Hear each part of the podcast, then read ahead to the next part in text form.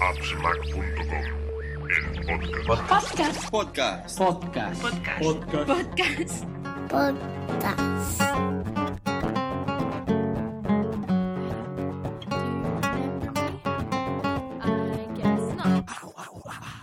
Hola a todos y bienvenidos a un nuevo podcast de appsmac.com. Este es el podcast número 39 y este es un podcast que tenemos un invitado muy especial que me hacía mucha, mucha ilusión eh, traer.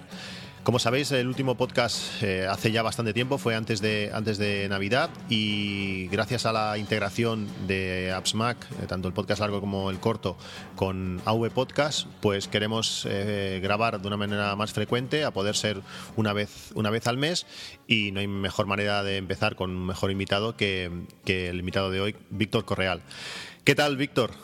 Hola, ¿Cómo estás? Se me ocurren muchas me maneras mejores de empezar, ¿eh? O sea, con otra gente muchísimo más interesante que yo. Lo que pasa es que a mí me tenías más a tiro, di la verdad, Cristian. Bueno, sí, la verdad es que a mí también se me ocurren algunas mejores maneras Sí, de hombre, empezar. claro. Pero, pero tú estás eh, es muy hay, arriba, es ¿eh? Tú estás hay. muy arriba, ¿eh? Eh, uy, sí, sí.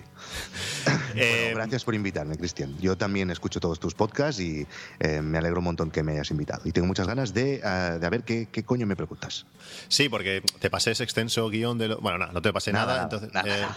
eh, tiene un poquito de gracia si, si te lo tienes que pensar, eso siempre... Claro, claro. A, mí, a mí me gusta, a mí cuando me invitan a algún podcast y me pasan el guion, pues sí que es más cómodo, pero, pero pierde un poco la gracia. Así, Yo por siempre les sorpresa. digo, me dicen, muchas veces me, me dicen que me, que, que me quieren pasar las preguntas. Digo, no, no, no me pases las preguntas porque será más fresco, será más como una conversación. Además, estoy seguro que todo lo que me preguntes me lo sabré porque será cosas de, sobre mí o sobre algo que hago. Entonces ya, ya, ya la sabré la respuesta. No necesito saber la pregunta. Muy bien, pues para los que no conozcáis a, Víctor, Víctor Correal, eh, bueno, Víctor es un guionista, eh, productor, eh, he visto por ahí también actor. ¿Llegaste a salir en, en algún... En algún... Eso lo pone porque ponía voces en algunos programas de televisión y IMDB no diferencia. O sea, si pones voz a algo que sales en off. Yo fui durante muchos años la voz de Alguna Pregunta Mes, que es un programa que, que aquí en Cataluña es muy famoso. Y, y por eso pone, me hacía las vocecitas y las imitaciones y todo. Y IMDB pone que eres actor. No me considero actor, pero ponía vocecitas. Viendo tu currículum, por decirlo así, pues eh, estás en, de alguna manera implicado en bastantes programas, como tú decías, en alguna pregunta mes, eh, con Antoni Basas relacionado varias, varias veces, alguna serie de televisión, el documental, tu documental que fue premiado. eh, Realmente te has movido mucho, a mí me da, me da mucha envidia desde mi, desde mi silla, que no tengo mucha movilidad, ver todos los sitios que te mueves, todos los sitios que nos contabas en, en tus podcasts, lo que viajas.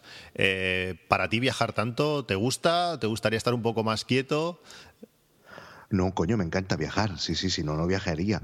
Eh, no, desde muy pequeño aprendí eh, que viajar era muy importante para todos los aspectos de mi vida, porque eh, yo considero que viajar te, da una perspectiva de lo que es el mundo y te, te enseña de que no todo lo que, lo que ves a tu alrededor es como es y que hay muchas maneras diferentes de vivir y eso te abre la mente y te entrena la mente porque viajar, sobre todo si viajas de la manera en que yo intento viajar, que es me compro un billete, llego allá y que pase lo que pase, te activa la mente en el sentido que te entrena, sales de tu zona de confort y pasan cosas y tienes que reaccionar a esas cosas y luego eso te sirve para tu vida cotidiana, ¿no?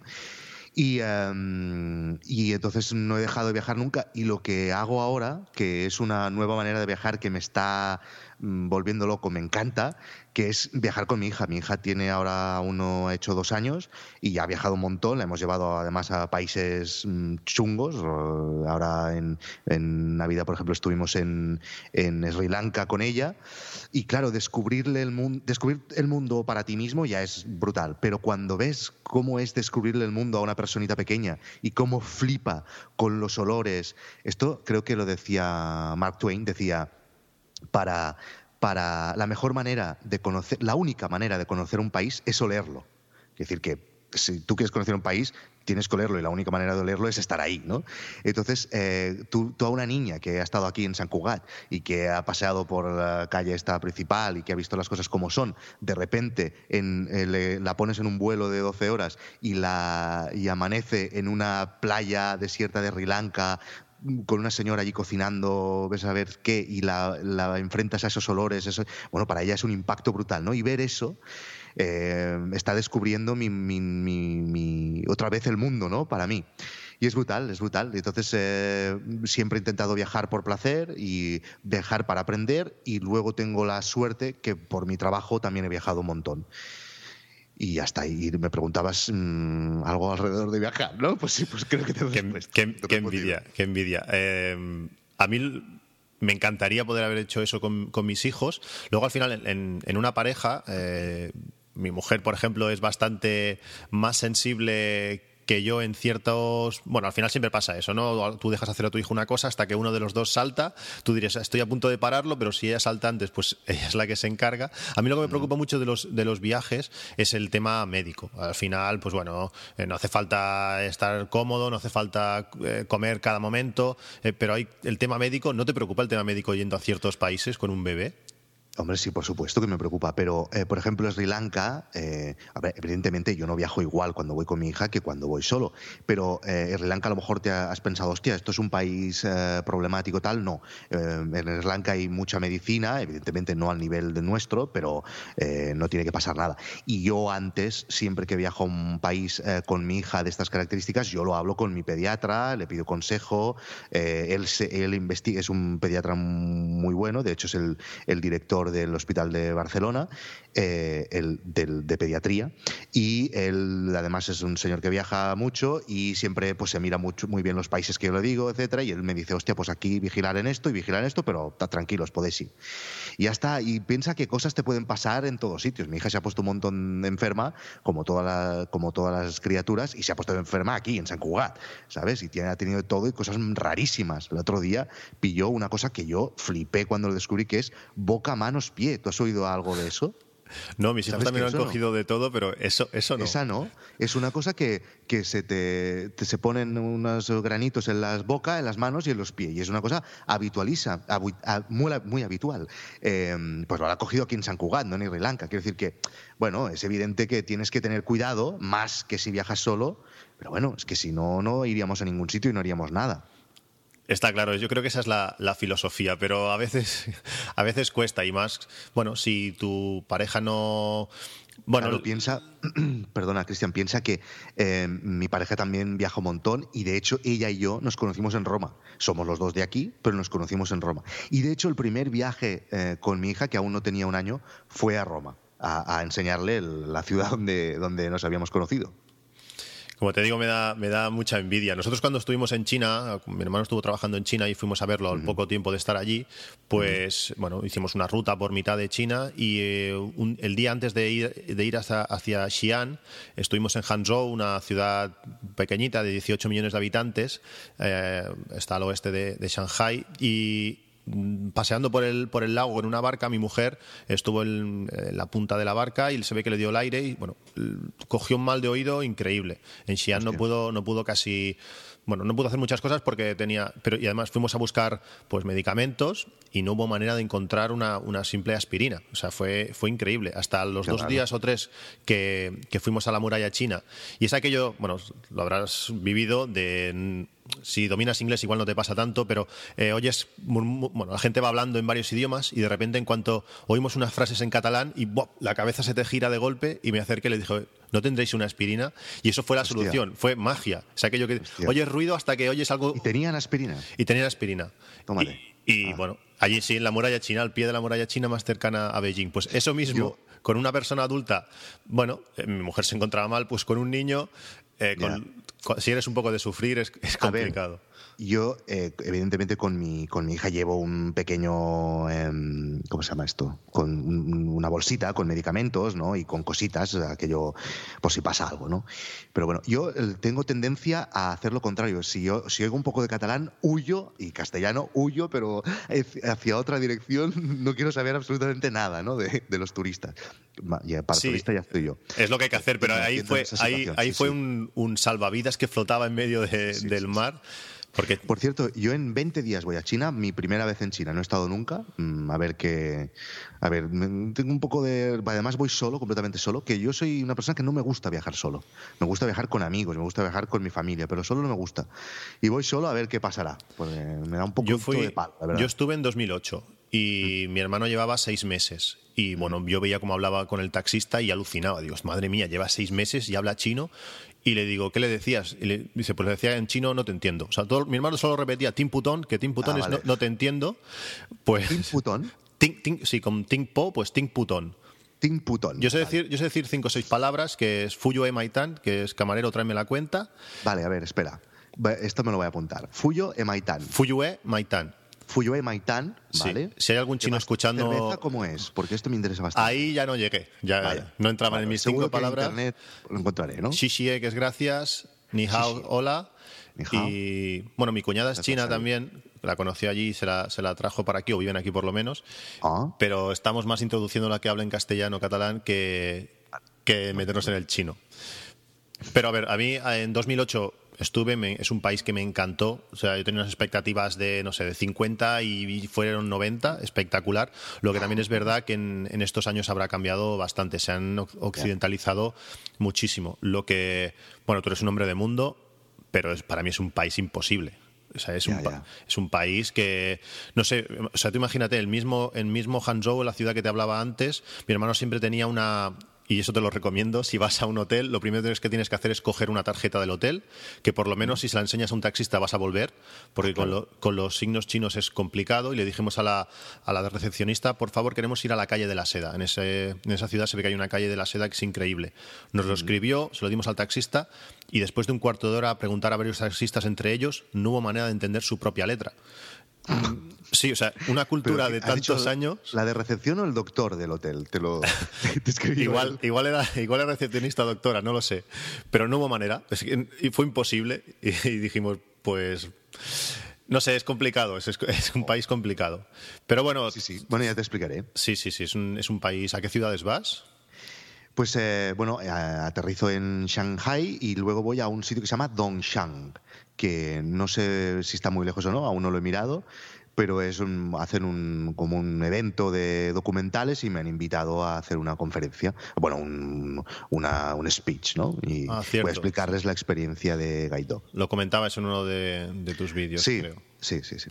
Bueno, ya, ya nos contarás, ya nos contarás porque es un país, a mí me encantó, realmente, o sea que Shanghai, por ejemplo, es, es Nueva York a lo bruto, o sea, Nueva York, ya, eh, ya. Shanghai en el año 92, el barrio de Pudong, que es el, el skyline este típico que se ve, no había nada, además por ahí hay fotos, que nada, campos, y eh, 15 años después era la ciudad brutal que, que hay ahora, Sí, que sí, es luz sí. que si Central Park... Uy, Central Park. eh, Times Square eh, ilumina, aquello es el más exagerado. Te gustará seguro, te gustará seguro.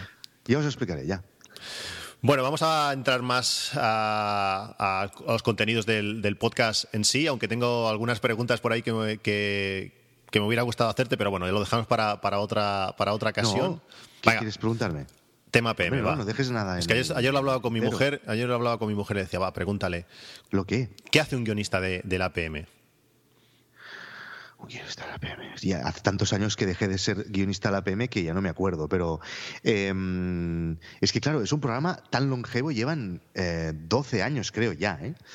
Eh, pues, eh, pues no sé, eh, fijarse mucho en la actualidad y exagerar las realidades e intentar hacer risa a la otra gente. Porque esos vídeos, ¿de dónde salen esos vídeos? ¿El guionista está mirando vídeos? Eh, ¿Tenéis cientos de colaboradores para encontrar gente rara del mundo? Sí, hay, ah, bueno, no, ahora no sé cuántos visionadores hay, visionadores los llamamos así, eh, gente que está delante de la televisión mirando cada minuto de, cada uno tiene repartido y se van turnando, uno tiene Telecinco, uno tiene Antena 3, La Sexta, etcétera, y van viendo, uno ve las mañanas, otro ve las tardes y se lo tragan todo, ya saben qué programas son más, eh, mm, tienen más tendencia a cagarla y entonces eh, así se encuentran las pifias. Luego, alrededor de, la APM se ha creado un montón de audiencia que ya es seguidora y que ve la tele también y sé que reciben un montón de, de, de mails de gente que les dice, eh, estaba viendo cuatro y ha pasado esto.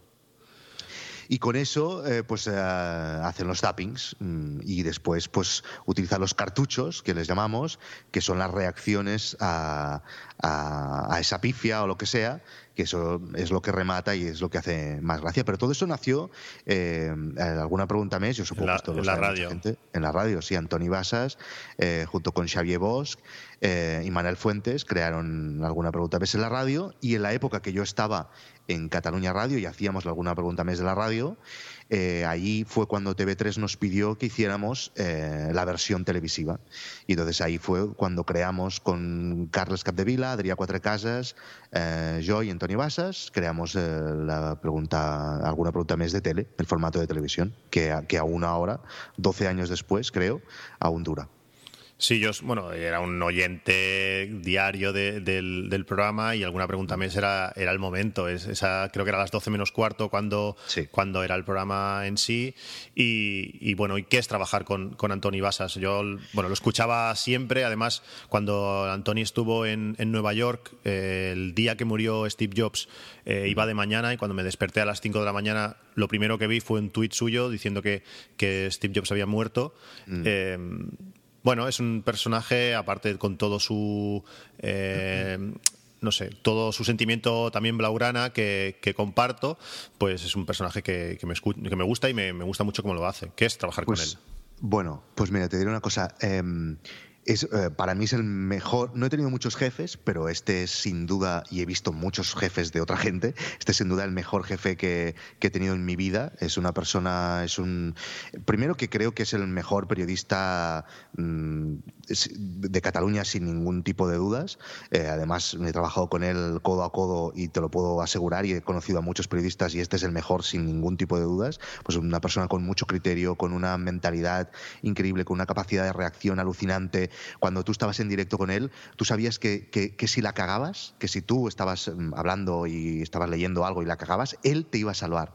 Y además iba a parecer que no lo habías cagado, porque es que es, tiene magia, magia, ¿no? Tiene una capacidad de, repartir contenidos, de aguantar a la audiencia, de, aguantar el interés, de crear interés, de repartir eh, el discurso, es, es brutal, ¿no? Y eh, de hecho, yo estoy muy separado del tema de los medios y si no estoy separado del todo es por él, porque eh, estoy tan bien con él y me gusta tanto trabajar con él que aún tengo esa patita ahí puesta y le ayudo en cosas y trabajamos juntos y creamos proyectos y hacemos cosas. ¿no? Eh, además, mm, tiene, es curioso porque es que yo, perdón, yo desde muy pequeño, desde los 14 años, em, yo estaba en un grupo de teatro del instituto, una de las chicas que estaba conmigo eh, en el grupo de teatro hizo un curso de radio y entonces le dieron un programa de radio en una, en una radio local de Lleida, que es donde yo me crié. Y em, entonces, como le hacía gracia, en el sentido que le hacía gracia de risa, no de otro sentido, em, la tía me dijo si quería colaborar en su, en su programa, le dije que sí, allí fui, hice una sección de risa, ella invitó a uno de la cadena SER de allí de Lleida, el de la cadena SER me vio, entonces me fichó para la cadena SER y a los 14 finales, casi 15, y ya estaba trabajando en la cadena SER de Lleida. Entonces, cuando vine a trabajar a Barcelona, a los 18, eh, vine a estudiar a Barcelona, perdón, periodismo. Mm, yo, claro, ya estaba trabajando en Lleida en radio y hacía magazines y todo, y ya me quise mover enseguida, aunque fuera primero de carrera, quise probar. Y entré por casualidad eh, porque fui de oyente a un programa de Cataluña Radio, eh, comencé a hablar con el presentador de aquel programa, le gustó lo que le dije, lo que fuera, y me dijo, hostia, ¿por qué no vienes este verano a hacer una beca conmigo? Y me fui ahí. Y ahí conocí a parte del equipo del programa del Matí de Cataluña Radio. Entonces también les gusté y le propusieron, buscaban un becario, Antonio Basas buscaba un becario y ellos le propusieron que me hicieran una entrevista a mí. Entonces ahí, a los 18 años, conocí a Antonio Basas. Me fichó, estuve seis meses de becario y al, cabo de los seis meses ya me fichó de redactor normal, de redactor como los otros. Y desde entonces he estado con él. Eh, eh, o sea, hemos estado épocas que no hemos trabajado juntos, etcétera, pero siempre hemos estado en contacto y he hecho mil cosas con él. Entonces, he estado, mm, pues imagínate, desde los 18 años y ahora tengo 37, pues casi 20 años trabajando con él y Mm, un tío, pero de verdad, mm, increíble. Increíble. Sí. Em, Bueno, ¿no? realme- realmente es eso. Es como lo que tú decías, tener una persona al lado que te pueda eh, sacar de un apuro, hacerlo bien. Eso te da una tranquilidad. Es como en, en el fútbol, si el portero baila o no baila, si el portero es seguro, eh, la defensa es mucho más buena. Está, está claro. Él es, mm, aunque mi padre es periodista, mi padre mm, biológico es periodista, mm, yo considero que mi padre profesional es Antoni Basas, porque mi padre es de prensa y yo he sido más de radio. Es mi padre, me- eh, con él lo aprendí todo, lo aprendí todo. Bueno, muy, muy, muy, chula, muy chula la historia. Realmente, digo, Anthony Basa es uno de los periodistas que, que más me gustan y, y hay algunos, como el día de la muerte de Steve Jobs, pues, eh, bueno, fue, fue el que el que dio el que me dio la noticia.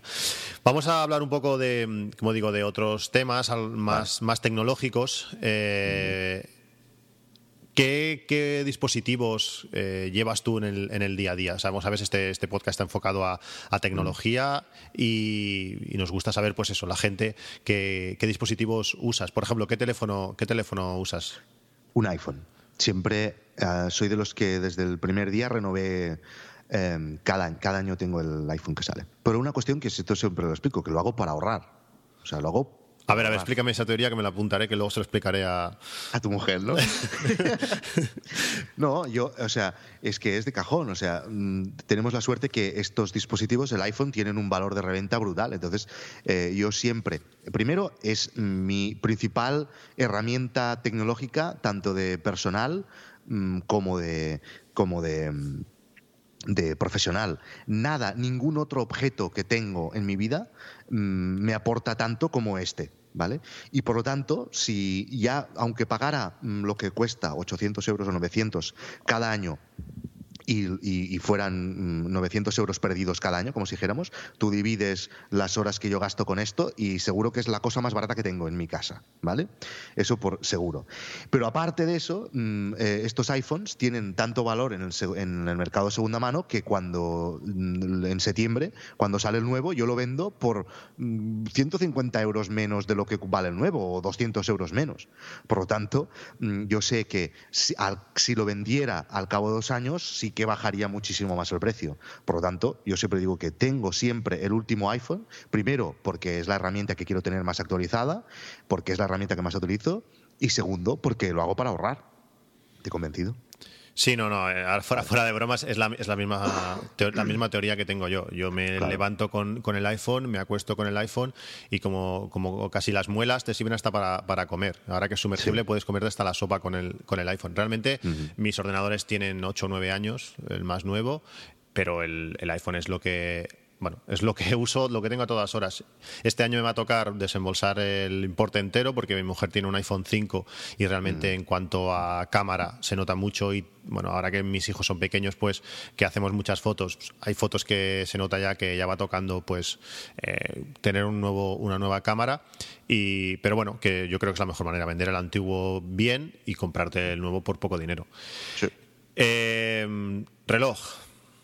El- tengo el Apple Watch, sí. El primero, ¿eh? Tengo el primero que además me lo compré cuando salió en Estados Unidos con una empresa de estas que te lo, ¿sabes? Que te lo envías allí y luego ellos te lo envían a ti. ¿Te atreviste? Y lo tuve el primer día. ¿Perdona? Si te atreviste a hacer eso.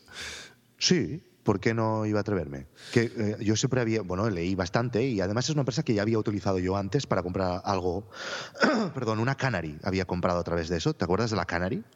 Eh, Aquella cámara Ah, sí, sí, sí. Eso lo compré, que luego lo vendí porque no lo utilizaba. Em, pues sí, ya lo había utilizado y lo utilicé, sí, sí, y lo recibí al cabo de nada, una semana ya lo tenía. Y aún tengo este, y me, estoy perfecto, estoy súper contento. Me voy comprando correas de tanto en tanto y muy bien, muy contento. Yo tengo también el Series 0. Eh, va a hacer dos años ahora, el tuyo debe hacer dos años casi, pues el mío también por junio creo que fue. Me mandaron una correa para probar y es la que tengo. No, y bueno, no está mal. En algunos momentos podría ser, podría ser más, más rápido. Yo cuando yo quise hacer eso de, bueno, a través de una empresa que me lo trajeran, pero es aquello de ahí. Yo siempre tengo ese, ese neguit, ese, no sé, esa duda Y claro, Sí. cuando pasa una semana dices, bueno, ahora ya hay lista de espera, ya no vale la pena. Luego quise hacerlo por Alemania, más o menos me pasó lo mismo. Y bueno, al final mi amigo Albert, que siempre está ahí, pues me lo trajo de Francia y, y es el que tengo, mi, mi Apple Watch. Un es- saludo para Albert, que nos seguimos mutuamente en, en Instagram y en las redes. Él, él me introdujo bastante a, a ti. O sea, fue.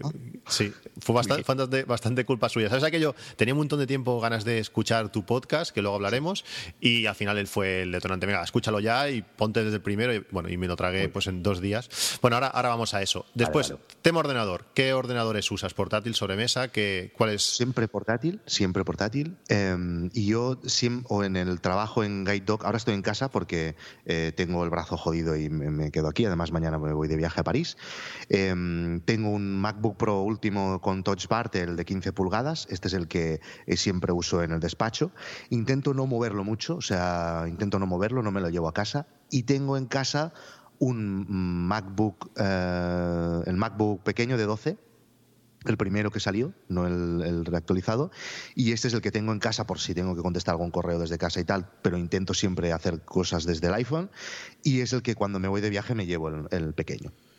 ¿Y contentos con ellos? Eh, hay Sí, muchis- sí. muchísimas críticas con el, con el nuevo MacBook Pro. Eh, ¿Tú ¿Por estás contento? No, no, ninguna bueno, crítica. baterías, consumos, eh, precios. Mira, eh, antes de tener el... Yo estuve una época trabajando solo con el MacBook de 12. eh, y esto lo he dicho en alguna entrevista y en algún podcast. eh, para mí, el mejor Macintosh que había habido hasta entonces, el mejor portátil, era el MacBook de 12 gordito, metálico, que no recuerdo de qué año es ni nada, porque soy muy malo para las... eh, ¿Te sabes cuál, a cuál me refiero? De- Sí, pero no sé exactamente qué, qué modelo era. Yo ahí aún, Bueno. no, aún no estaba en Mac. Bueno, ese es el MacBook que además tuve tres y además los tengo guardados, los tengo en casa, esos tres. Eh, ese para mí era el mejor y cuando llegó el MacBook de 12 pulgadas dije mm, por activa y por pasiva que era el mejor MacBook que había tenido, el mejor Mac que había tenido portátil hasta entonces, súper contento, absolutamente ninguna queja. Eh, el teclado, la batería, el peso, es una maravilla, es una maravilla absoluta. Y con el MacBook de 15 estoy contentísimo, no tengo tampoco ninguna queja, la batería me dura perfecto, sí que es verdad que al principio hubo algún problemilla, pero con las actualiza- actualizaciones se arregló. Eh, la Touch Bar me, me he acostumbrado a saco y me, me encanta y estoy deseando que mucho otro software la utilice. Eh, bueno, es un ordenador, o sea, la pantalla es espectacular, mm, absolutamente ninguna queja, me encanta. Y la potencia es brutal. Potencia que yo, aunque hago cosas con Final Cut y, y además exporto y trato archivos, no, no con montaje muy complicado, pero sí que los muevo y archivos de, yo qué sé, de 150 gigas y los exporto y los muevo con Final Cut, etcétera, con el MacBook de 12 ya no tenía ningún problema. Y ahora con el MacBook de 15 voy, pero, pero sobrao, sobrao. Yo es el Por ordenador. súper contento. Es el ordenador que quiero comprarme, estoy ahí, tengo, llevo varios años ya con el presupuesto en, en INAP allí, dejando el eurito que sobra de lo que sea allí. Y bueno, me estoy esperando a la siguiente, a la siguiente versión. No sé, pero no, su- supongo que al final es eh, los precios han ido incrementándose tanto que cada vez se hace más difícil llegar, que es más fácil criticar, criticar las cosas. Pero precio aparte, no sé si realmente es tan criticable ese ordenador. No, no, es que yo no tengo ninguna crítica, eh, te digo. O sea, a mí me encanta, no, ninguna queja, ninguna nada. Y lo del precio, bueno, es que es lo de siempre. Esto es un ordenador profesional. Eh, este ordenador mm, yo lo necesito casi, ni, o sea, muy al límite, como si dijéramos. Eh, que no lo necesito. O sea, es un ordenador personal. Entonces, si un ordenador que cuesta 2.800 euros, no, algo así, ¿no? Eh, claro, mm, y bueno, ¿y cuánto te cuesta el alquiler de tu empresa? ¿Y cuánto te cuesta las sillas y las mesas y todo? Bueno, yo no lo encuentro caro. Encuentro que si es la herramienta que utilizas las 8, 9, 10, 12 horas que dedicas a tu trabajo, coño, es barato, ¿no? No, no, no lo encuentro caro. Sí, el problema es, yo creo, en tu caso es clarísimo, eh, es un ordenador quizás hasta barato si, dan si da tal, tal rendimiento. El, el caso es gente como, como yo, que no hacemos nada, pero Porque en tu caso a lo mejor es un capricho. Sí, en, en, parte sí, y luego al final, tú, yo estoy por ejemplo utilizando el, mi ordenador de, ahora estoy por ejemplo con el Mac Pro del 2009, ya ha llovido, pero mi ordenador de diario es un MacBook Air del 2010 o, o 2011, y en muchos aspectos uso Final Cut mm, bien, no va sobrado, por supuesto que no, pero claro, es un ordenador muy viejo. Cuando empiezas a mirarte el nuevo Mac que me quiero comprar, el MacBook Pro nuevo, empiezas a apuntar y, a, y te vas al tuyo, al 15 a tope de todo, y dices, pero a ver si con este MacBook Air eh, estoy funcionando con... Ya. Sí, sí. Bueno, es, no sé, es lo que queremos, lo que, lo que nos da... Bueno, yo tengo la excusa esta. A ver, yo siempre, o sea, muchas veces esto, mi mujer a veces me mira mal, el sentido, otra vez te compras otro ordenador, claro, pero yo tengo la excusa de que, claro, como que es mi trabajo, ¿no? Es, es como, si, como si estuviera renovando los fluorescentes de todo el edificio. ¿Sabes qué te quiero decir? Quiero decir que, es que yo tengo la excusa de que, de que mi, mi trabajo se, se, confluye de una manera en, también en mi afición, porque una de mis aficiones es la tecnología. Y tengo esa suerte y esa excusa, ¿no? Y por eso bueno, en tu caso es clarísimo. Más, sí. No hace falta que justifiques mucho, creo que en tu caso es bastante, es bastante claro. Eh, tema, tema auriculares. Eh, yo uso los AirPods. Para cosas personales y, bueno, también para trabajar, uso los AirPods, sí, sí. Y uh, ahora llevo puestos, espera, déjame que lo mire, son los Sennheiser. Eh, cuando grabo podcast siempre utilizo unos Sennheiser de estos así más grandes, no, no, sé cómo se llaman, pero no eran muy caros, eh, me costaron 60 euros o así en Amazon. Si quieres te los digo luego y los puedes poner en las notas del programa. Sí, perfecto. Y ya que estás, mm, si quieres, continuamos con el podcasting. ¿Quieres que te explique cómo lo tengo aquí delante? Venga, va, ya que estás. Te lo, voy a preguntar, te, te lo voy a preguntar luego, pero ahora pues, pues lo, no, no. lo, enlazamos todo, ¿no? Sí, sí, sí, sí. Dime, dime. Tengo la Focusrite Scarlett 2 y 2, ¿vale? Sí y el SM57, el micro SM57. Como Emil Carmanda, ¿no? Como Emil Carmanda, sí, señor. Y además tengo la cosita esa que no sé nunca cómo se llama, que es aquello que lo hacen en, manualmente en Ámsterdam. ¿Sabes? Que te, que te aumenta el volumen sin la ganancia y entonces no eh, evitas que haya más ruido blanco. No sé nunca cómo se llama, siempre lo recomienda él. Y estoy conectando con el MacBook Pro de 15, que ahora sí que lo tengo en casa porque estoy estos días aquí, con el Hutu, que también recomendó Emilcar. Es que a mí lo, yo grabo simplificando a tope. Yo tengo un micro puesto por USB y poco más. Sí, a mí me pasó, a mí me pasó de, bueno. Eh, comprar una mesa de mezclas inmensa, eh, un trasto, había que conectar micrófono, no sé qué, y fue, empecé por tan, tan grande, me empaché tanto, es aquello como, me pasó, bueno, es igual, eh, me, me, empaché tanto que, que, dije, bueno, voy a simplificar y ahora he simplificado a, al mínimo. Con un ATR 2100, este micrófono que tiene conexión XLR y, y USB, bueno, no se oye mal y es, y es muy simple. A veces eh, da pereza empezar a grabar un podcast y no, yo creo que eso no debe ser el motivo para no grabarlo. Por tanto, cuanto claro. más simple, mejor. Pero bueno, realmente se te oye, se te oye muy bien. De hecho, mira, por ejemplo, para grabar eh, el audio de YouTube, eh, utilizamos los dos, tanto Guillem como yo, eh, este pequeño micro que también es Shure, creo, que es un Rode. micro de corbata Ravalier. Rode, el Rode de Lavalier, ¿sabes cuál te digo, no? Sí, porque que desde, vale desde 30 que, euros. Desde que, te, desde que te veo los vídeos y lo veo, los, lo tengo en seguimiento, eh, llegó a valer 38 euros hace, no sé, igual tres o cuatro meses y hace ya unos cuantos que está a 55. Y estoy ahí vigilando a ver si baja porque realmente se oye genial ese Es micro. genial, pero incluso para para mm, tú te, yo- te lo conectas a la propia aplicación que tienen ellos Rode en iPhone que está muy bien muy chula. Y, y- y lo- si lo coges con la mano y te lo acercas a la boca para grabar un podcast te sirve para grabar el podcast en el iPhone yo lo he hecho, ¿eh? Algunos episodios de No sé Asunto Vuestro los grabé así, cuando me iba por ahí. Mira que me compré aquel otro que se conectaba, que también tiene Emilio, eh, etcétera, que luego lo tuve que, que vender porque, claro, eh, mm, con el nuevo iPhone no, no iban. Em, pues eh, he llegado a grabar con eso y es brutal. Y ahora quiero hacer la prueba de por si algún día tengo que grabar un- algo por Skype y estoy por ahí con, solo con el MacBook, de grabar eh, la conversación con Skype con ese micro conectado al, al MacBook y con los AirPods conectados a la... Porque claro, en el MacBook solo tengo una entrada mini jack y esos auriculares van por entrada mini jack. Entonces, si lo conecto no podría conectar los otros, otros auriculares. Perdón, he dicho auriculares, es micro. Ese micro va por mini jack, lo conectaría al único mini jack del MacBook y luego me pondría los AirPods y quiero probar de grabar una... una un podcast por Skype de conversación con ese sistema. Pero ya te digo, es brutal y además, claro, es que no pesa absolutamente nada y no ocupa nada. Es brutal, brutal.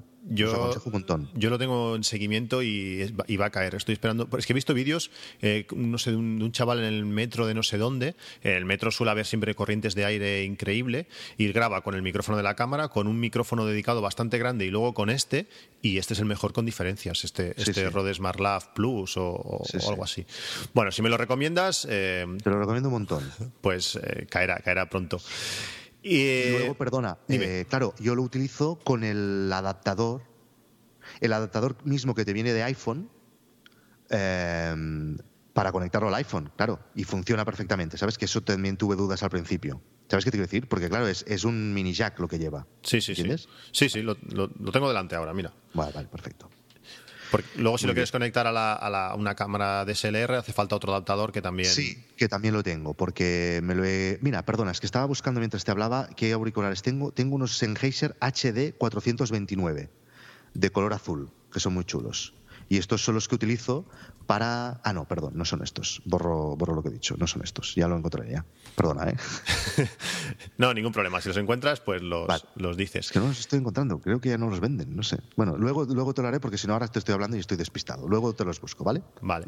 No, eso pasa. ¿eh? A veces tienes, tienes cosas que, van genial, lo sacan del mercado y no hay manera de, de, encontrarlo. Y da, da bastante rabia porque se te rompe y dices, o sea, a mí me gustan estos, ¿por qué no los pueden seguir fabricando? Sí, sí. Pero, pero bueno, después uno de los temas que me, que me, encanta es ponerme en YouTube y ver eh, revisiones de, mochilas. Eh, sí. ¿Qué mochila usas tú? ¿Es una mochila por, ¿Usas una mochila por algo especial o bueno, es la primera que...? Yo uso la mejor mochila del mundo, eh, mundial, o sea, además, y, y, además va a colación con, con lo que acabas de decir, que es que ya no está a la venta. Y la he buscado en todos sitios, pero en todos sitios del mundo. Eh, y no hay manera. Incluso he llamado a distribuidores, etcétera, y no hay manera. Porque además tengo un amigo que viaja un montón, que trabaja en el mundo de las motos como tu amigo Albert, pero en otro tipo de motos, y eh, él también, por casualidad, sin nosotros decirnoslo, la descubrió en, en un Tailandia o en Malasia y se la compró. Y, los, entonces la estuve buscando para ver si podía comprarla una para mí y otra para regalársela a él, para tenerla para cuando se nos rompa. Y es una Quicksilver eh, Dinamite, Dynamite. Em, y ya está, es todo lo que te puedo decir. Es la mejor mochila del mundo. Eh, cabe de todo, es enorme, tiene mil eh, bolsillitos, eh, resistente, está hecha de cordura y por lo tanto si llueve no pasa nada. Todos los espacios tal y como están distribuidos me encantan. Y mm, yo la utilizo de la siguiente manera, y es que generalmente cuando, cuando me voy de casa al despacho o del despacho a alguna reunión, etcétera, pues luego siempre, siempre llevo algo que, llevo, que tengo que llevar o algo que me he comprado y lo vuelvo a llevar para casa, etcétera. Entonces yo todo lo que, necesito está distribuido por los eh, bolsillos externos, por decirlo así. Y el espacio central siempre lo llevo vacío. Entonces el espacio central siempre es el que lleno en el viaje de vuelta, como si dijéramos. Y me va perfecto. Hace como dos años que la tengo y lo único que me entristece es que parece que no me la podré volver a comprar. ¿La has estado buscando mientras te lo explicaba? Sí, pero hay bastantes modelos, o por lo menos no lo he escrito bien. Eh, también, te lo, también te lo enviaré. Luego me pasas una lista con todas las cosas que tenemos que poner en las notas del programa. a ver si me acuerdo, voy a, ir apuntando. Voy a ir apuntando. Es que a mí el, tema, el tema este de productividad práctica me encanta. De, Bueno, me gusta ver eso, muchos vídeos de mi, mochila tecnológica de, de inicio What's de año. In my tech? What's in my tech? Ahí está. Y bueno, pues cómo, y sobre todo, aparte de lo que llevan, cómo lo llevan. porque hay veces que la gente lo mete ahí de cualquier manera dices, sí, sí, vale, llevas cosas en la mochila, pero es que no estás bien organizado. Pero ves, Estoy seguro que tan organizadito y tan ordenadito como tú no lo llevo. Pero bueno, intento hacer mis cosas. Yo estoy seguro que tienes etiquetado con códigos QR en qué va cada bolsillo, ¿no? No, no.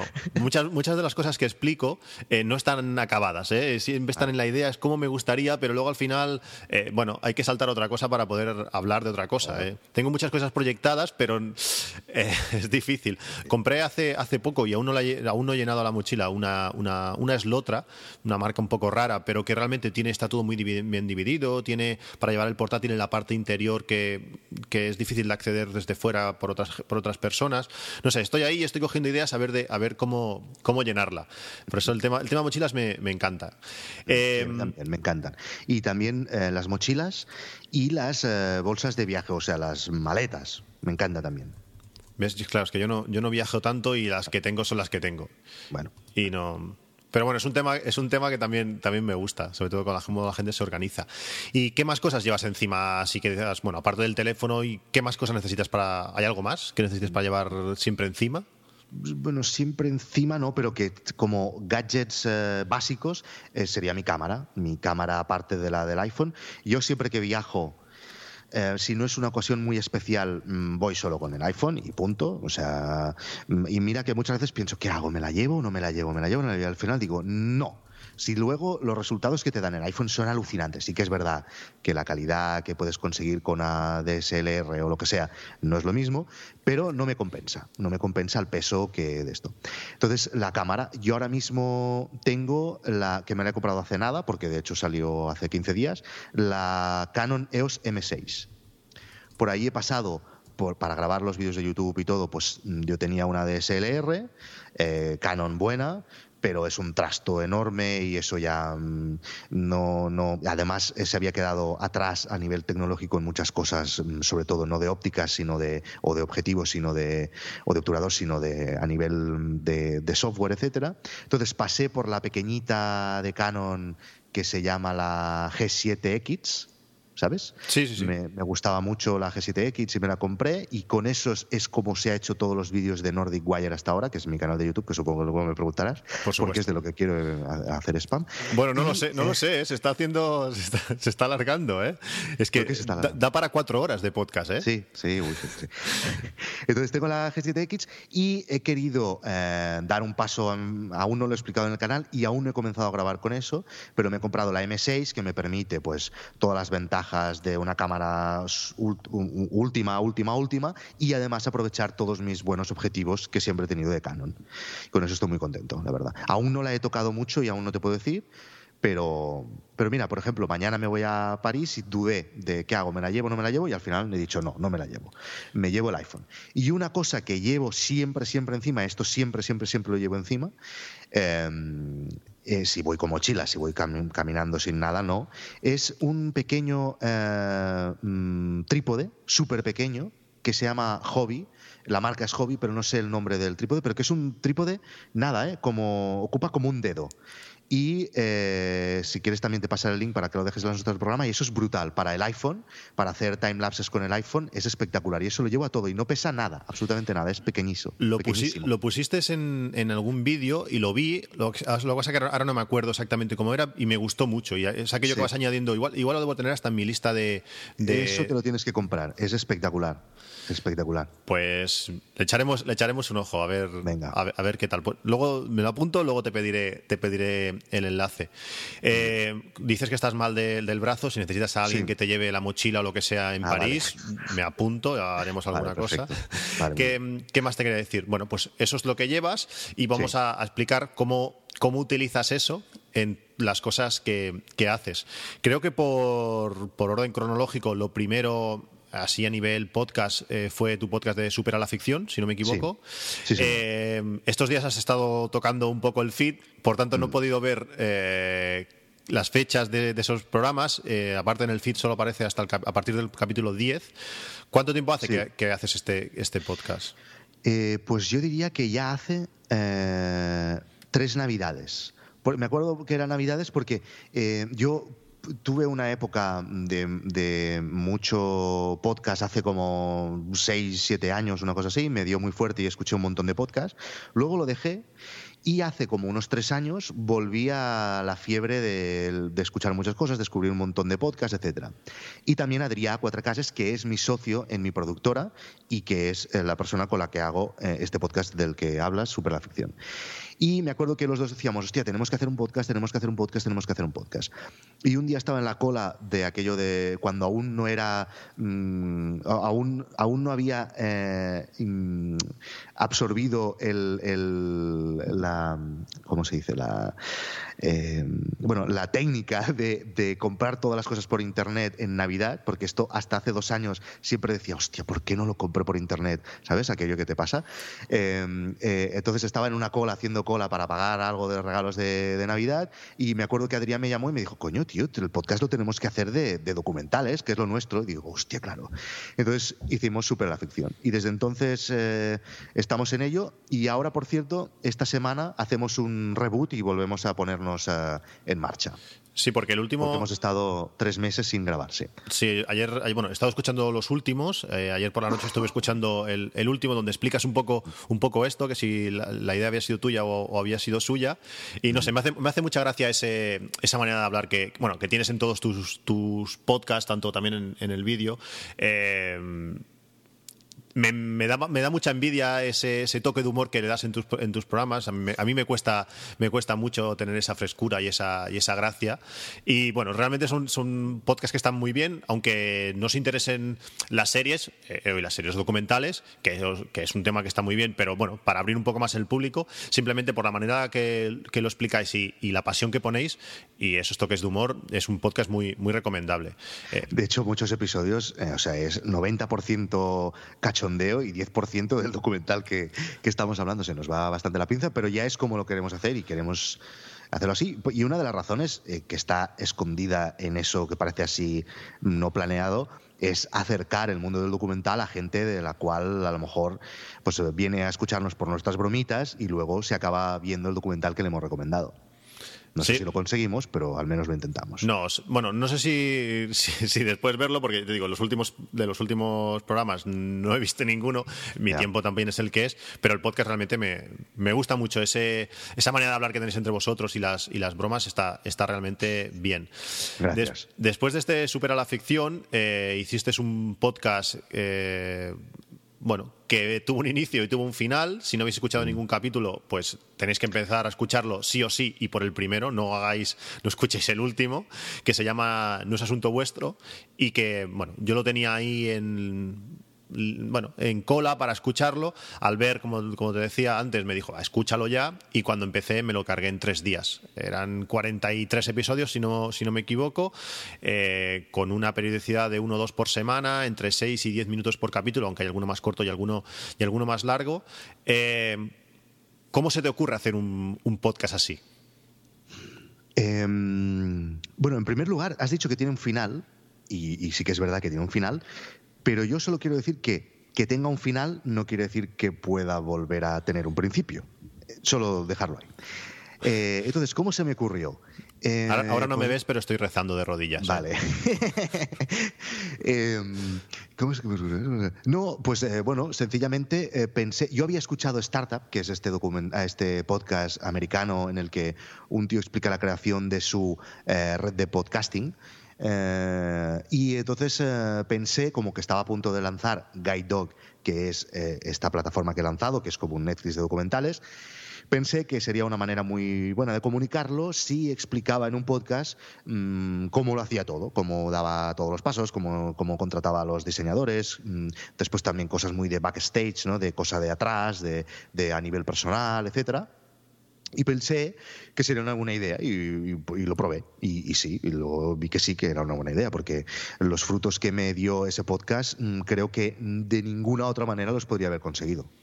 A mí, ya te digo, a mí me, encantó el podcast, eh, tanto la idea principal o la trama principal, por decirlo así, como los, los datos que, que, vas eh, apuntando. Aquel, ahora no me acuerdo cómo se llama, aquel Hornor, el, el Joseph. Eh, Hosper. El Hosper, sí, que lo estuve buscando. y Bueno, sé, todas estas cosas que vas, que vas introduciendo, ese humor que, que, caracteriza el podcast, no sé, me encantó y, bueno, y me encantaría que, bueno, que tuviese, que tuviese un, un inicio. Em, te lo he preguntado antes, eh, antes de empezar a grabar, pero es, ese nombre, ese no es asunto vuestro, ¿de dónde sale? Porque en el podcast Mm, no lo acabo de explicar nunca. Sí, no, no, lo acabas de explicar nunca. La broma que hago es que, bueno, y, o sea, es como un running gag que voy repitiendo de sí, sí, ya me acuerdo que un día tengo que explicar el significado.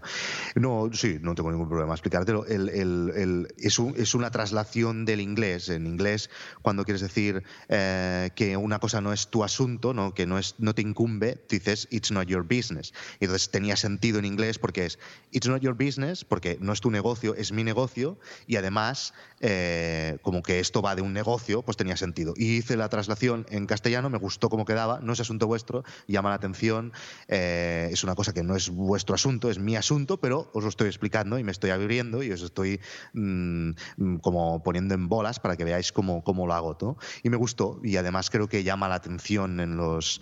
Eh, si tú estás en iTunes y ves ese título, llama la atención. No sabes de qué va, pero bueno, Mm, llama la atención, ¿no? No sé. No, realmente me, gustó tanto el contenido como el envoltorio. Lo único que me sabe mal es no haber estado en tiempo real para poder haber aportado, pues, bueno, eh, las encuestas que haces. Tal y... como eras, seguramente hubiera sido un gran, un gran oyente en directo y un beta tester fabuloso. Sí, sí. Yo también me sabe mal, mira, me sabe más mal a mí que a ti. Pero te digo, no está todo perdido. Pasarán más cosas. Pues con ganas, con ganas las, esperaré. El otro día, cuando hubo ese pequeño refresco del feed, ya, ya. viste que, que algunos nos emocionamos. De correos, sí, sí. Yo lloré. La gente, sí, sí, hostia. Increíble, increíble. Es que hay mucha gente enfadada, porque eh, enfadada, pero enfadada, ¿eh? De enfadada, de que, de que ver qué coño hago dejando el podcasting y pasándome a YouTube. Pues está enfadada, está, le ha sabido mal como que les he dejado, no sé, y, mira, no, tiene nada, o sea, es, y además lo he explicado abiertamente por qué lo he hecho, quiénes son las razones, y ya está, yo no he dejado el podcasting, y a mí lo que más me gusta del mundo es la radio, pero quiero experimentar nuevos, nuevos lenguajes y ya está, y quiero pasármelo bien. Yo soy una persona que necesito cosas nuevas para sentirme vivo, y ya está.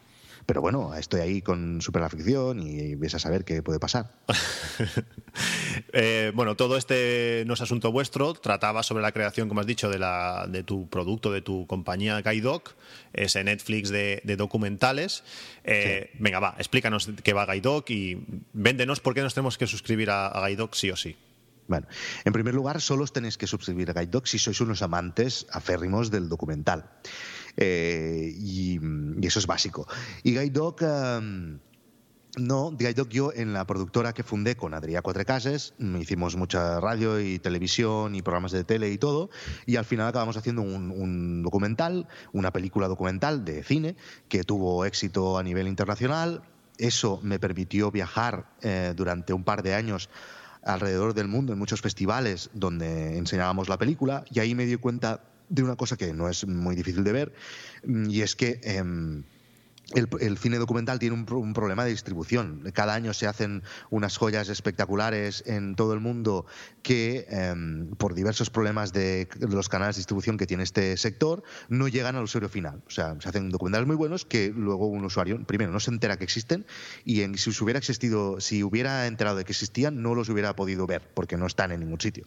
Entonces pensé, coño, esto sería ideal crear un Netflix de cine documental y es una idea que tuve en la cabeza durante mucho tiempo, que lancé de una manera en un primer pasito, solo era un como si fuera una base de datos de cine documental, un IMDB, que un proyecto que em, fui mm, creando paralelamente mientras hacía otros proyectos y otras cosas, etcétera, y en un, se, produjo un cúmulo de factores, uno que mm, renuncié al trabajo donde estaba porque no me entendía con la dirección y eran unos capullos básicamente, nació mi hija Valentina y entonces ahí dije, ahora es el momento de ponerme en serio con esto que, creo que puede funcionar.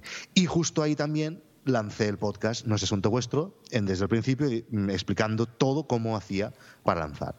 Y este septiembre pasado lanzamos Guide Dog y ahí estamos, y ahora pues eh, vamos dando pasitos mm, nuevos para ir mejorando y vamos creciendo y la gente le va gustando y bueno, pero es una cosa muy lenta, como todo negocio en Internet si no tienes una gran millonada detrás, que no es el caso porque yo soy el único fundador de esto, es un negocio de estos self-funded y bootstrapping y lean startup total. Porque números aparte, eh, ¿estás contento con cómo va la cosa? ¿Te esperabas que iba a ir mm, peor, iba a ir mejor? No, no, eh, no, me esperaba que iba a ir mejor, no, no, no me acuerdo si me esperaba que iba a ir mejor o peor. Estoy muy contento. Eh, o sea, todo lo que ha pasado hasta ahora ha sido validar la idea. O sea, todo el mundo que me ha contactado está encantado con la plataforma, le encantan los documentales que subimos, la gente siempre la primera reacción es, hostia, menos mal que alguien ha pensado crear una cosa así y qué bonito lo habéis hecho y qué bien lo estáis haciendo. Es que la idea es brutal, eh, es tan lógico. Yo creo que pasa un poco como, como con el podcast, que el potencial es, muy alto, pero la cultura, por lo menos eh, aquí, no estamos acostumbrados a no sé si a pagar por documentales, es aquello como los de la 2, parece que estén allí, el documental es una cosa que va pasando, pero es que hay documentales buenísimos mm. eh, de temas, no sé, muy concretos. Yo creo que, hacía falta algo así. Sí, sí, eh, sí, sí, y, es lo que, lo que la gente... Lo que pasa es que llegar a la gente es muy complicado. O sea, por ejemplo, el día que, y esto lo expliqué en, YouTube. El día que mm, iba a hacer como uno del festival más famoso del mundo y más con más prestigio es uno que hacen de documentales, es uno que se llama ITFA y que lo hacen en Ámsterdam. Y que por cierto ahí ganamos un premio con nuestro documental. Y entonces mm, yo he ido muchos años y este año, en noviembre, iba como para presentar, como para anunciar que ya salía Guide Dog y todo, ¿no? Y eh, hasta entonces yo era una herramienta que llevaba construyendo desde hacía tres años, ya te digo, dando pasitos, ¿no? Y no existía nada igual. Y el día justo antes de ir, o dos días justo antes de ir, recibí un correo electrónico de estos de, propaganda, todos los que estábamos dentro de la lista de, los, de la industria del festival, diciendo que nacía una cosa que era lo mismo que Guide Dog. ¿Vale? Y digo, no me lo puedo creer. O sea, justo estoy, luego de cuatro años pensando en esto, luego de cuatro años trabajando en ello, ahora me envían un correo que sale una cosa exactamente igual. Eh, y, bueno, primero me acuerdo perfectamente que estaba sentado en la misma mesa donde estoy ahora, estaba con una copa de vino, porque era la noche, era las 11 o así, y estaba pues repasando el correo porque mm, me estoy renollando como una persiana. Yo siempre tiendo a, a, volver a abrir el ordenador hacia las 11 o las 12, porque como trabajo con mucha gente del extranjero, mayoritariamente de Estados Unidos, etcétera, cuando yo pliego a las 3 o las 4 de la tarde y cierro el ordenador, esas horas se produce un montón de correos nuevos que tengo que contestar a las 11 o a las 12 y muchas veces antes de irme a dormir, esa hora tal. Y en esa hora he hecho un inciso que no sirve para nada, pero no sé por qué lo he colado ahí. Está bien, está bien, son apuntes, está bien. Recibí un correo de esta gente y me quedé completamente colapsado. Y se me ocurrió de, bueno, pues les voy a responder. Y les voy a decir, oye, mm, que sepáis que estamos haciendo lo mismo, eh, veo que estáis yendo a Ámsterdam, vamos a vernos. Y sí, sí, me correspondieron al segundo y, em, y nos hicimos esta primera reunión en Ámsterdam. que por cierto, ahora en 20 días voy a, a, la China. Esto ya lo hemos hablado antes, ¿no? Sí. Y ellos también van. Y les he dicho que quiero volver a hablar con ellos. ¿Y esto por qué te lo estoy explicando? Porque te estaba explicando.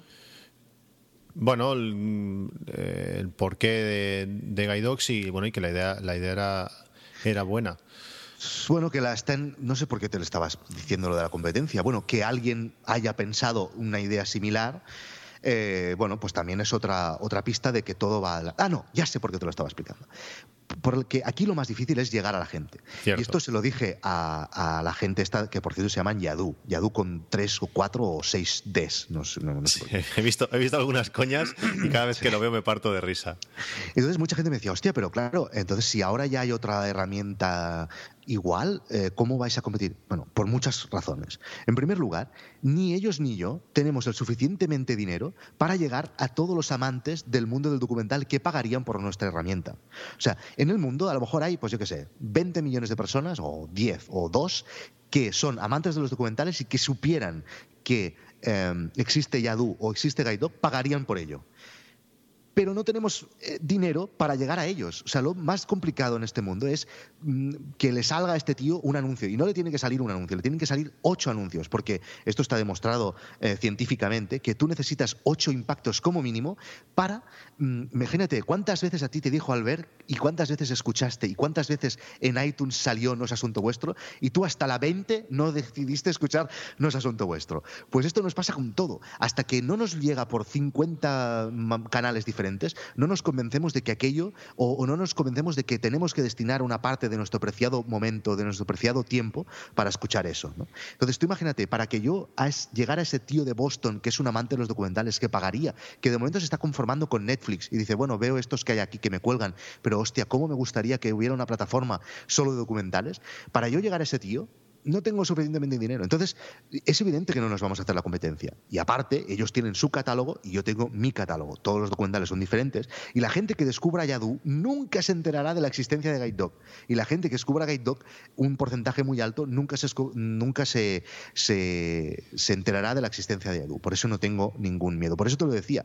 Lo difícil ahora es llegar a la gente. Nosotros ahora estamos validando la idea Estamos retocándola, estamos aún como si fuéramos en una segunda beta, mm, beta que vamos refinando, vamos eh, preparándonos para llegar a, más gente, para un día hacer una pequeña explosión y llegar a más, a más personas. Pero ahora el degoteo es una cosa tan lenta que, a veces es desesperante, ¿no? Pero es como es, es así. Y esto tú coges eh, cualquier entrevista a cualquier emprendedor de cualquier herramienta que lo ha petado y los primeros tres, cuatro años son eso, ¿no? Es un, eso no son unas pruebas para ir cayendo. son estos cuatro años, ahí el 90% de las empresas que nacimos en online van cayendo. De momento nosotros estamos pasando todas las pruebas.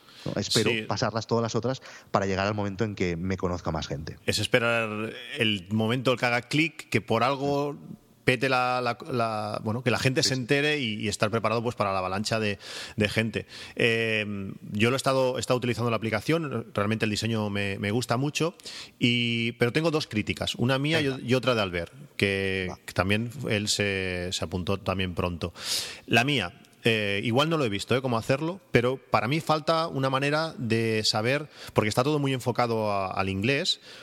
por ejemplo, yo no, bueno, eh, no sé, hay un, documental alemán pero yo quiero saber qué documentales están o, en castellano o por lo menos con subtítulos en castellano. ¿Esto se puede hacer o tengo que entrar? Ahora eh, no. Ahora mismo no. Pero em, ahora mismo no, y es por una razón, por esta cosa que te decía de que vamos dando pasitos y que todo está planeado, pero tenemos que dar pasitos pequeños.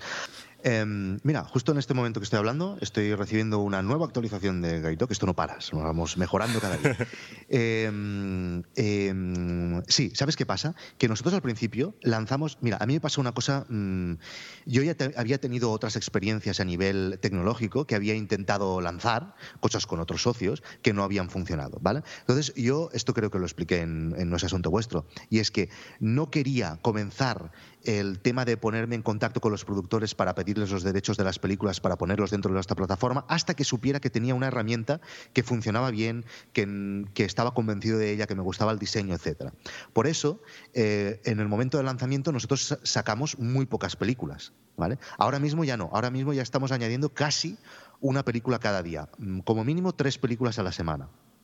Eh, pero en el momento en que lanzamos había muy pocas películas. Entonces, la manera de navegar dentro de la aplicación es muy eh, mm, simple. ¿Vale? No hay muchas maneras de navegar. Tú puedes, eh, en la home, puedes ir bajando hasta abajo, etcétera, ¿no? Entonces, evidentemente, en el momento en que se complique con no, número de películas, vamos a ir dando más posibilidades de navegación. Y tú, y eso está previsto, y lo lanzaremos muy pronto, en el momento en que entras dentro de un documental, tú tienes, eh, por ejemplo, em, tags, ¿no? Que te dicen, pues esto es un documental sobre religión, sobre gente, sobre viajes. Y además también tienes, eh, está en inglés, en balinés y los subtítulos en inglés. Bueno, pues tú ahora no puedes apretar en estos tags, pero sí que podrás apretar y cuando apretes irás a una lista de todos esos documentales en español, por ejemplo o con subtítulos en español.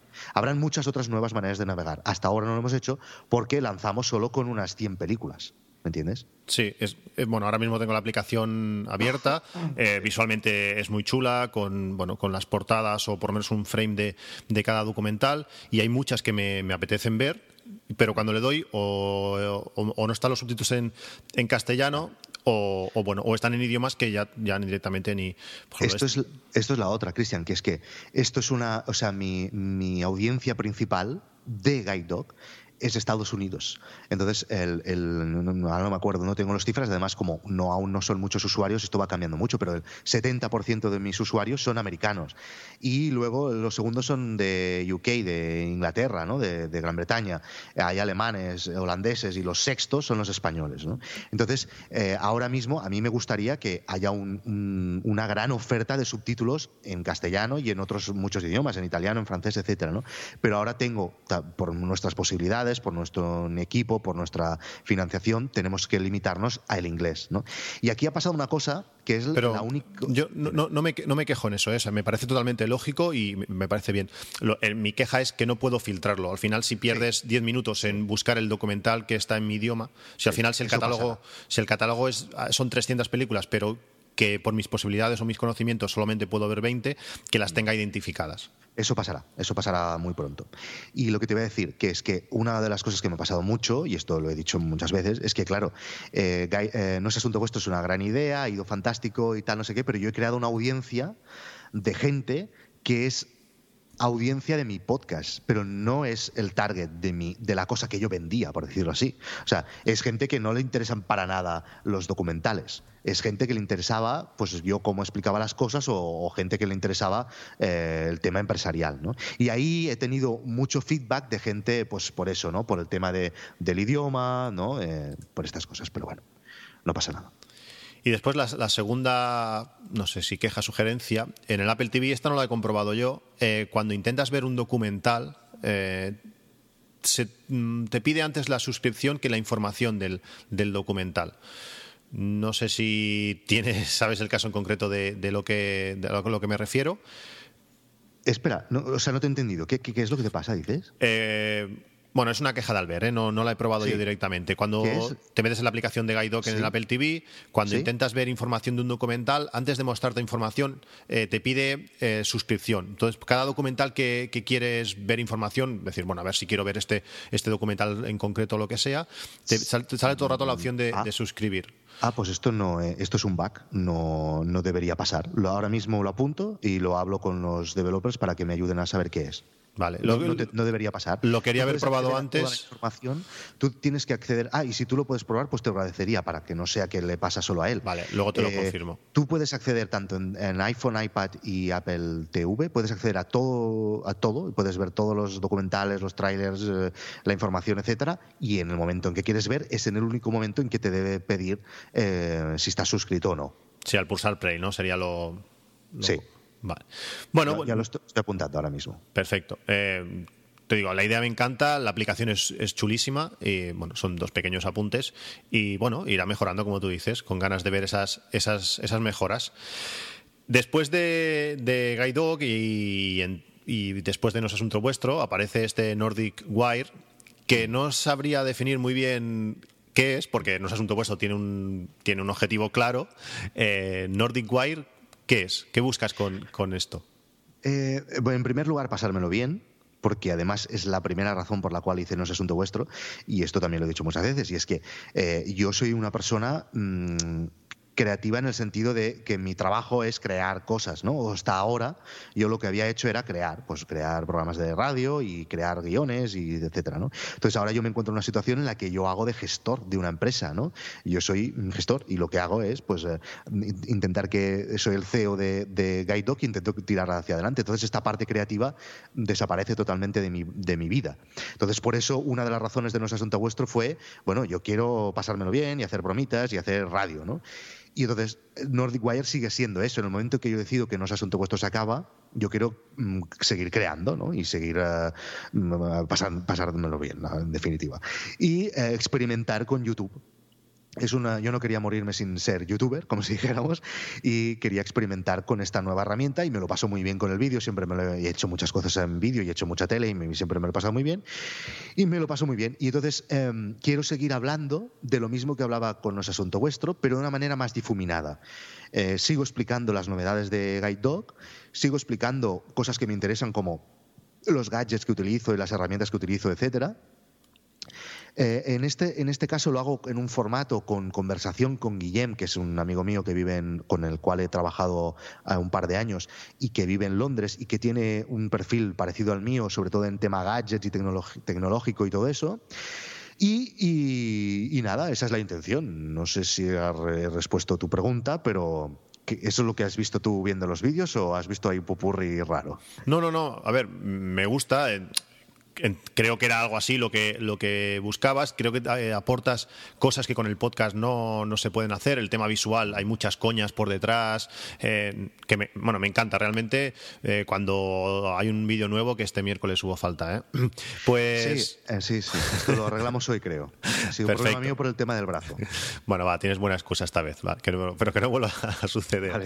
no, te digo, aporta, tiene muchas cosas que con el podcast solo no el vídeo da, da, mucha, da mucha alegría, las coñas, eh, hay mucho tipo de, coñas que, están muy bien. A mí me encanta, estoy suscrito y en cuanto hay un nuevo vídeo, pues me salta la notificación y voy corriendo a verlo. Es uno de los pocos que, veo con mi mujer y, mi mujer también se ríe. Eso está, eso está muy bien. Realmente, bueno. ¿Sabes que... un montón de. Bueno, un montón, no, no lo sé si un montón, pero dos o tres personas me han dicho que lo ven con su pareja.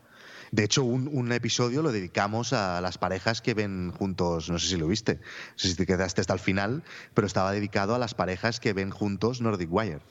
Seguro que sí, pero ahora no lo recuerdo. Los he visto todos y hasta el final, pero no, ahora no, no lo recuerdo. Lo que también es verdad es que, como lo veo a ciertas horas, eh, y mi mujer para estas cosas es más lúcida, muchas coñas que yo no pillo, veo, que se ríe, y, pero vamos a tirar atrás a ver qué ha dicho, y hay cosas por detrás. Está bien, por eso me gusta, me gusta verlo con ella, porque hay veces que, bueno, mucha, la mayoría de veces ella está más, más atenta que, que yo. No sé, realmente me gusta mucho y espero que, que tenga continuidad en, en, el tiempo. Veo eso intentaremos. Y ver ganches y eso, a mí eso ya sabes que, que me encanta.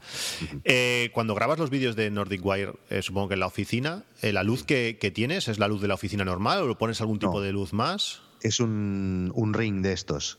¿Sabes? El, un, una, un ring, una iluminación sí, para de esta fotografía. Que, sí, que va Sí, va justo, o sea, la cámara se pone justo en medio del, del, del fluorescente. Vale. Es de la marca Newer, muy barato. Eh, si ponéis Ring Newer en Amazon, lo encontraréis. Y es uh, muy chulo, lo recomiendo un montón, porque pones la cámara en medio y te ilumina toda la cara como tú no llevas gafas, eh, Casey Neistat creo que usa algo similar, pero como lleva gafas se le ve un efecto súper raro y, queda, y queda bastante, bastante mal. Sí, pero además él está más cerca que yo. Yo me pongo más lejos, utilizo un objetivo diferente, me pongo un poco más lejos y no hace ese efecto raro de redondita ni en las gafas ni en los iris, que también, también sucede en los iris. Vale. Bueno, yo tengo, yo te veo en un iPad y ahí esas cosas no se ven tanto. Realmente ah. cuando ves vídeos en la tele eh, te, das cuenta de cosas que no que en el iPad no, no pasa. De hecho, no me gusta verme en el Apple TV a mí, tío. Me veo arrugas, me hago mayor, tío. es, que las televisiones tienen un hacen un efecto como de máscara de enfoque o lo que sea que, que lo cambian todo, ¿eh? De hecho, a mi mujer no le dejo, para que me diga que estoy guapo, no le dejo verme en, la tele. Digo, no, mujer, no te pongas, ponlo en el iPhone pequeñito. Si total, para lo que hay que ver. Bueno, el iPad es la medida buena, ni tampoco. Eh, bueno, esta es toda la parte de, hardware. Eh, sí cuando creas que lo tenemos que dejar, me lo dices. Te digo, tengo guion aquí para bastante, para bastante rato. Vale, eh, largamos un poquito más si quieres. Sí, te voy a preguntar un par de cosas de, técnica, tema cámaras, micrófonos, luces, todo eso ya, ya te lo he preguntado. Eh, ¿Con qué software eh, editas tus, tus vídeos? Final Cut. ¿Contento? Mucho, muchísimo. Es el, pero contentísimo. Además, yo los he probado todos. Eh, y además he tenido gente en mi entorno que me ha apretado y apretado, apretado para que usara Premiere y, yo estoy convencido de que Final Cut mm, y además estoy convencido de que ellos también lo estarán de aquí un, tiempo. Final Cut es eh, para mí una revolución. El último Final Cut, ¿eh? el, el, de ahora, el 10, el X.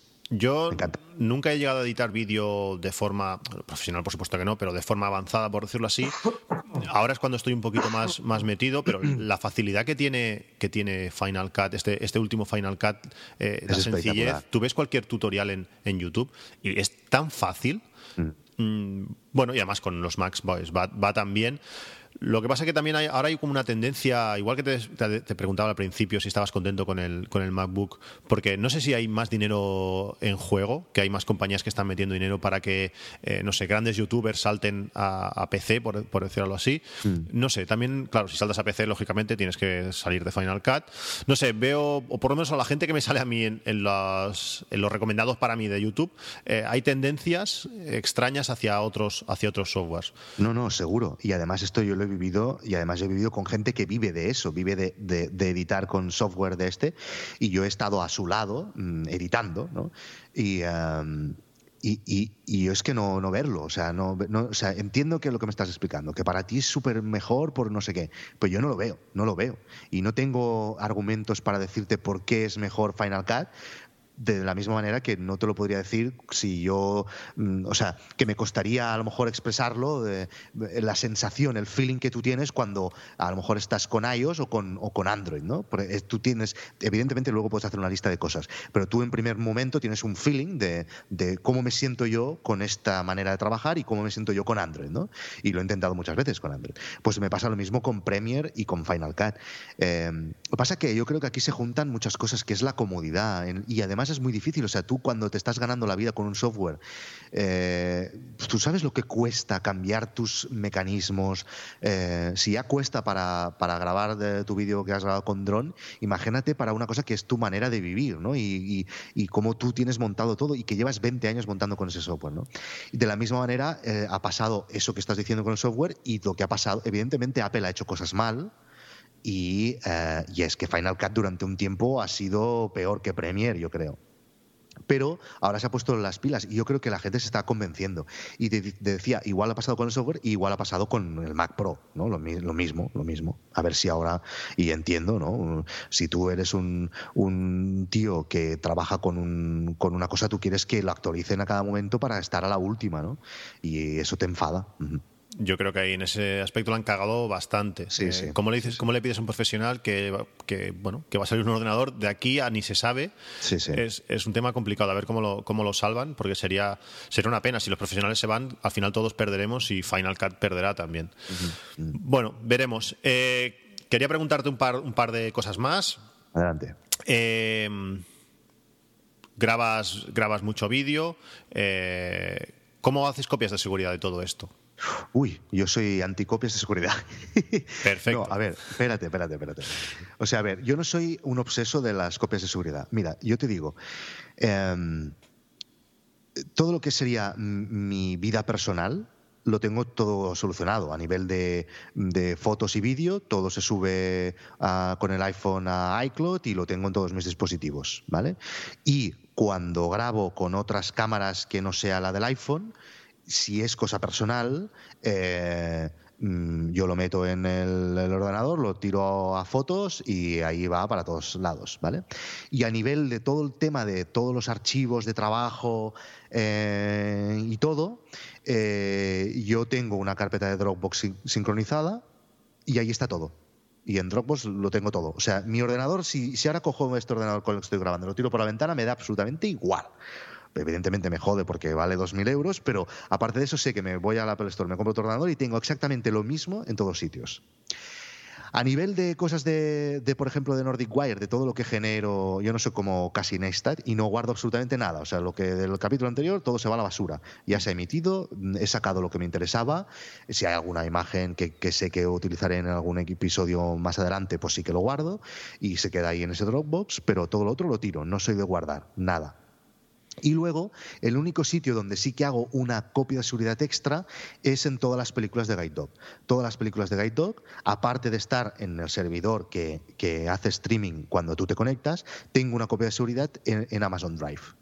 Y en Amazon Drive, cada una de las películas que se gestionan, en el momento en que suben al servidor para Guide Dog, luego va otra copia directamente para Amazon Drive, que es una cosa que si no fuera tan barato Amazon Drive no haría porque sé que en cualquier momento si tengo un problema yo le puedo pedir al productor y el productor me la puede enviar. O sea, es una cosa que la hago porque, mira, por comodidad, por si un día pasa algo y me tengo que bajar, me lo bajo. Pero mm, ya está. Y no hago ninguna copia de seguridad, otra ni copias de seguridad de mis ordenadores ni tal. Tanto es así que yo, cada vez que tengo un dispositivo nuevo, si tengo un Mac nuevo o un iPhone nuevo, yo siempre voy de como si fuera, o sea, copia de cero yo comienzo de cero todo. Me bajo todas las aplicaciones otra vez de nuevo, hago la configuración otra vez de nuevo, todo. Porque me encanta y porque me ayuda a ordenar mejor y a, sacar todas aquellas cosas que sé que no utilizo y que no, me, que, no me, que no me aportan nada. Y por aquella cosa también de que arrastras archivos que luego hacen que tu teléfono sea más lento. Que eso no sé si es verdad o no, pero psicológicamente en mi cerebro es verdad. Y eso es lo que cuenta. Está bien porque con una respuesta eh, me has tocado todos los temas pendientes que, quedaban. Está, es genial. Tanto flujo de trabajo como software de fotografía, como copias de seguridad. Eh, está, está muy bien.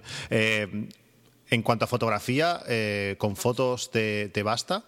Sí, yo no, no, no soy de, de, tocar mucho las fotos ni nada, no hago nada. No soy tan como tú, no soy pro. No, no, soy muy, muy, muy amateur en este sentido.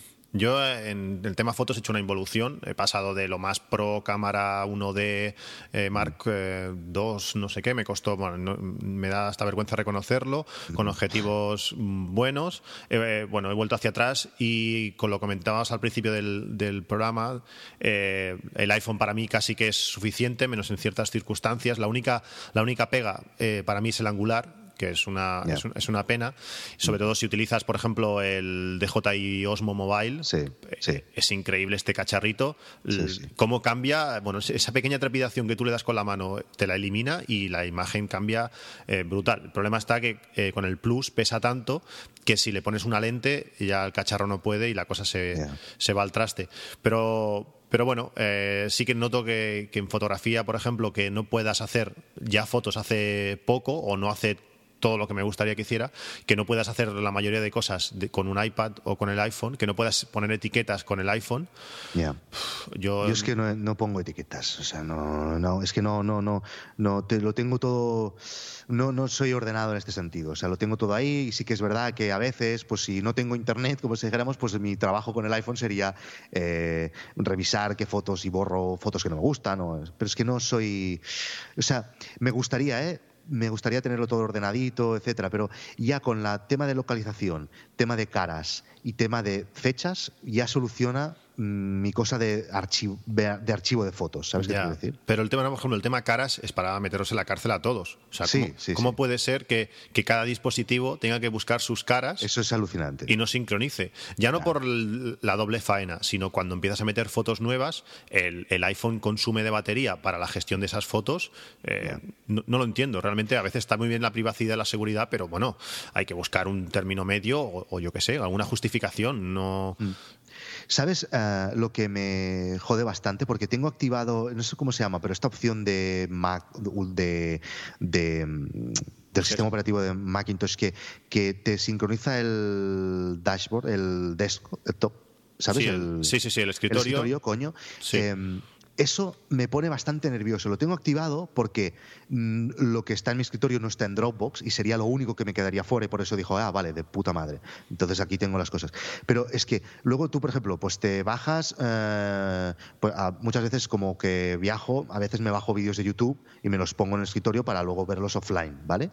Eh, pues los tengo ahí puestos. Y luego eh, están ahí en el escritorio, yo sé que me los he bajado un par de días antes para el, viaje que tengo en, en un par de días y luego abro ordenador en el avión y ya no están en mi ordenador porque están, se los ha subido a la nube y para eh, ahorrar espacio en tu ordenador ya no los tienen en tu ordenador. Y claro, eso es una trampa mortal. Sí. ¿Sabes? Esa, esa gestión invisible eh, y totalmente incontrolable que hace del espacio, que con me las gusta la idea de que esté compartido mi escritorio porque me soluciona ese problema, porque yo eh, generalmente como el correo, eh, igualmente que utilizo mi correo como tareas, o sea, cada uno de los correos que yo recibo es algo que tengo que hacer y gestionar y tengo que, soy de los que tiene inbox cero, en el escritorio me pasa igual. Si está en el escritorio es algo que tengo que ver o algo que tengo que gestionar y lo utilizo así.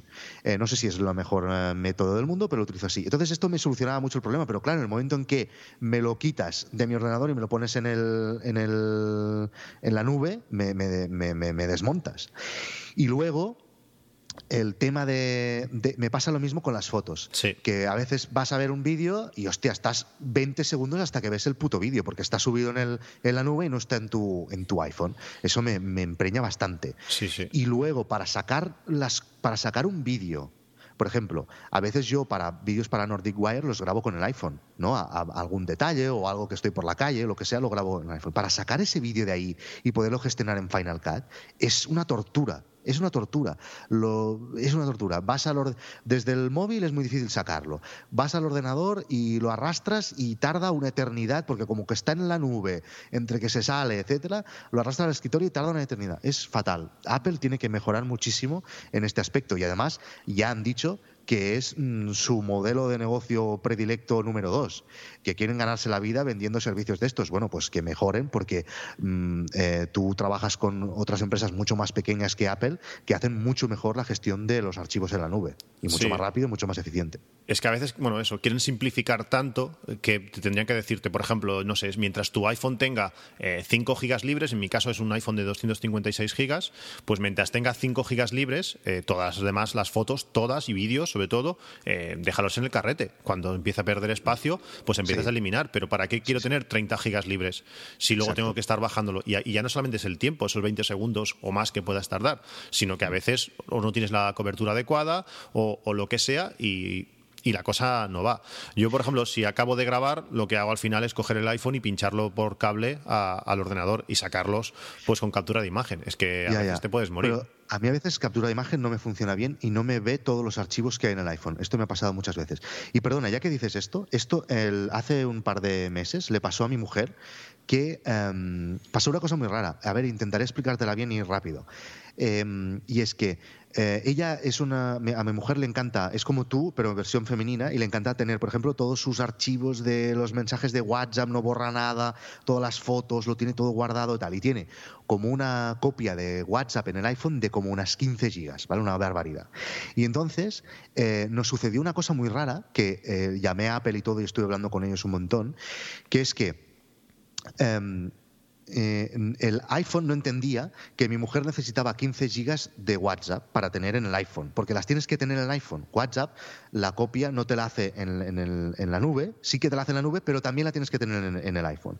Y el iPhone de mi mujer no entendía que necesitaba tener más espacio, menos fotos en el iPhone de fotos de, la aplicación Fotos y más en el iCloud. Y yo les dije, bueno, pero esto es que no está funcionando bien, porque si mi mujer tiene este espacio ocupado por WhatsApp, por la copia de seguridad de WhatsApp, entonces este aparato tendría que comprender que mm, tienes que hacer menos, eh, menos copia en el iPhone, dejar menos mm, fotos reales en el iPhone y más en el, en el iCloud, ¿no? Tendría que funcionar así.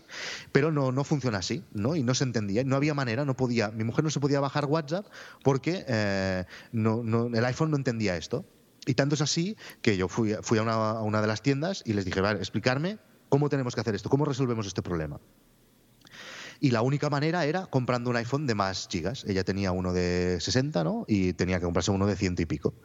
Y dije, vale, ok, pero como es un problema que nosotros en el momento que compramos el iPhone lo compramos de menos gigas, calculando que ya estábamos pagando un terabyte en iCloud y que era inteligente el sistema y que si veía que yo tenía poco espacio en el iPhone sería todo en, en la nube, pues aquí, como ves, no es mi problema. Yo compré esto calculando que ya estaba pagando un tera, por lo tanto, ahora me tienes que vender un iPhone de 128 solo pagando la diferencia.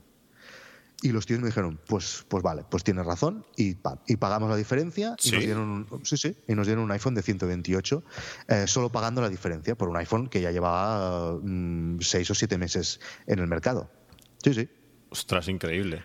Bueno, sí, increíble, pero era a mí me pareció lo justo. Es del rollo, oye, mira, perdona, yo no necesito tantas gigas porque ya estoy pagando un terabyte en, en la nube. Si luego tu sistema no funciona bien, no funciona bien porque no está entendiendo que yo necesito este eh, tanto espacio en el esto. Entonces mm, tienes que, yo creo que es igual, ¿eh? esta gente les explicas lo que les explicas para no tener problemas te dan un iPhone nuevo siempre.